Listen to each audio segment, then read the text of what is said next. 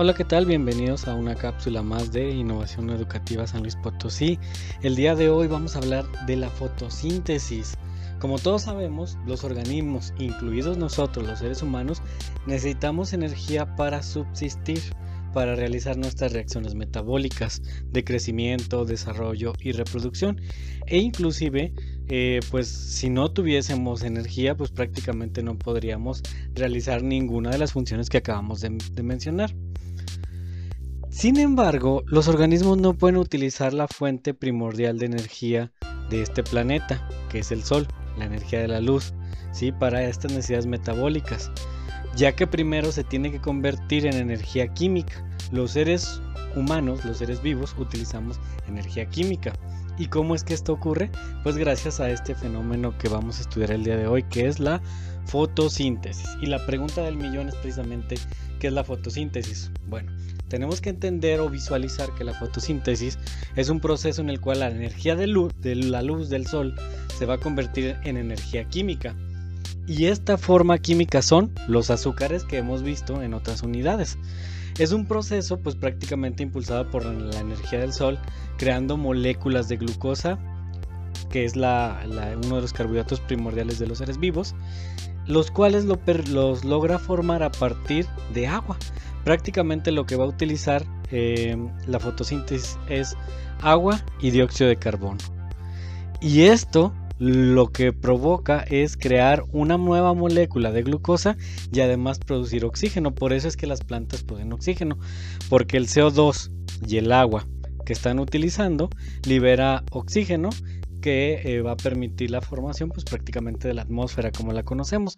Entonces la fotosíntesis es un proceso bastante interesante porque en ella se involucra la creación de glucosa y al mismo tiempo la creación de oxígeno, que son elementos vitales para los seres vivos.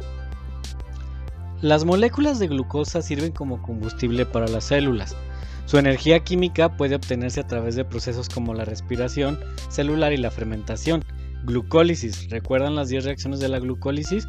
Bueno, pues prácticamente al ocurrir estas 10 reacciones y eh, sumarse al ciclo de Krebs, pues el proceso de producción de ATP aumenta. Entonces por eso es que nosotros del Sol, eh, de la energía solar, la tenemos que pasar a energía química para que posteriormente entre en estos ciclos de la respiración celular o fermentación y se produzcan moléculas de ATP que pues prácticamente van a satisfacer las necesidades de una célula. Uno de los procesos importantes es la fijación del carbono para poder realizar la fotosíntesis. Es decir, que el carbono o dióxido de carbono que está en el ambiente se tiene que incorporar a moléculas orgánicas.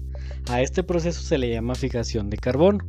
Y bueno, para que ocurra este proceso se requiere pues prácticamente que el dióxido de carbono que está en el ambiente se incorpore en las moléculas del agua. Una vez que está incorporado fijo, los azúcares durante la fotosíntesis pueden utilizar para crear otros tipos de eh, elementos que necesitan nuestras células. En la actualidad, la reacción química que ocurre en este proceso ya está bien identificada. Se sabe que se requieren 6 moléculas de CO2 más 6 moléculas de agua para producir una sola glucosa y 6 moléculas de oxígeno. O sea que cuando yo mezclo 6 dióxidos de carbono con 6 de agua, solamente me va a dar una glucosa. Por eso es que la fotosíntesis es un proceso que es, es muy especializado, porque no solamente ocurre eh, una sola reacción química, ocurren millones de reacciones químicas en el momento, lo que genera precisamente esta situación. Imagínate, tienes una planta de manzanas, ¿sí? Esa planta de manzana va a ser la glucol, la este, fotosíntesis. Esa molécula de manzana, dentro de su estructura química y sus células, en este caso el cloroplasto y los tilacoides, incluye 6 moléculas de dióxido de carbono más agua y producen glucosa. Y esa glucosa, ¿dónde se va? A toda la planta y a la manzana, que posteriormente tú te vas a comer. Por eso es que la, fotosíntesis tiene una importancia ecológica. Y esta función ecológica es precisamente la introducción de energía química a nuestro sistema. Los organismos fotosintéticos, plantas, algas y prácticamente este, árboles, pues son una clave en esta función ecológica. Si no, no podríamos meter energía química ni fijar carbono para poder alimentarnos.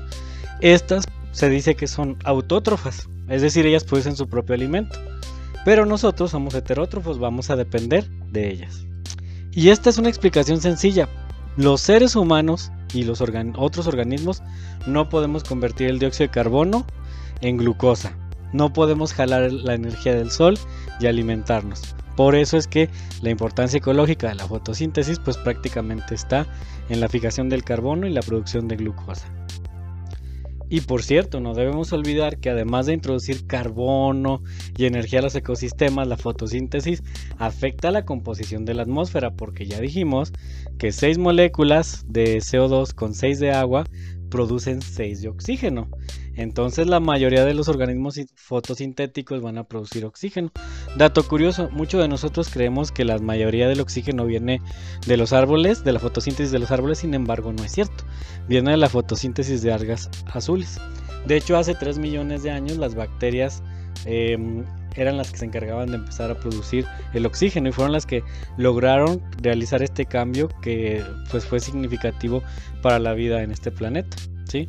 Estas, bacterias que les menciono ancestrales pues han liberado poco a poco oxígeno a la atmósfera porque antes no lo tenía. Entonces fue gracias a este proceso las bacterias hacen fotosíntesis, bacterias fotosintéticas, ¿sí? Y bueno, pues se cree que gracias a eso aumentó la concentración de oxígeno y tenemos ahora las formas de vida aerobias. Por eso es que la fotosíntesis tiene un papel muy interesante desde el punto de vista de que produce energía, pero al mismo tiempo que gracias a eso, pues actualmente nosotros nos encontramos en este planeta porque pudo evolucionar la vida gracias al proceso de la respiración celular. Si no hubiera sido por estos antiguos fotosintetizadores, pues prácticamente muchas especies no estaríamos el día de hoy aquí. Y en contraparte, chicos, también eh, una de las cosas que es muy interesante de la fotosíntesis es que como aporta oxígeno, también quita dióxido de carbono. ¿sí? Generalmente las plantas están liberando oxígeno eh, por el día y por la noche ellas están absorbiendo dióxido de carbono. ¿sí? Entonces, pues prácticamente estos organismos fotosintéticos también eliminan el dióxido de carbono.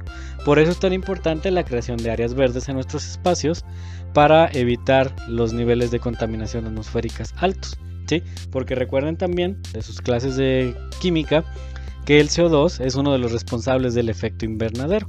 Entonces, entre más plantas y más acciones fotosintéticas estén ocurriendo en nuestro planeta, pues obviamente vamos a tener menos problemas de cambio climático. ¿Y alguien sabe dónde ocurre la fotosíntesis? Pues en las hojas. Hay una parte en las hojas, una capa de células intermedia que se llama tejido foliar, que comúnmente se conoce como mesófilo. Son el principal lugar donde ocurre la fotosíntesis. En casi todas las plantas hay como unos pequeños poros. Si los pudiéramos observar en microscopio, veríamos que tiene como unos orificios. Inclusive hay videos actualmente donde se ve que son como boquitas. Estos poros son los estomas y están en la superficie de las hojas. Estos permiten que el dióxido de carbono se difunda pues prácticamente a través del mesófilo y el oxígeno hacia el exterior, o sea, capturan el CO2 y liberan el oxígeno es un componente muy importante. Entonces en las plantas, las hojas, junto con el foliar mesófilo, pues determinan este proceso de intercambio de gases.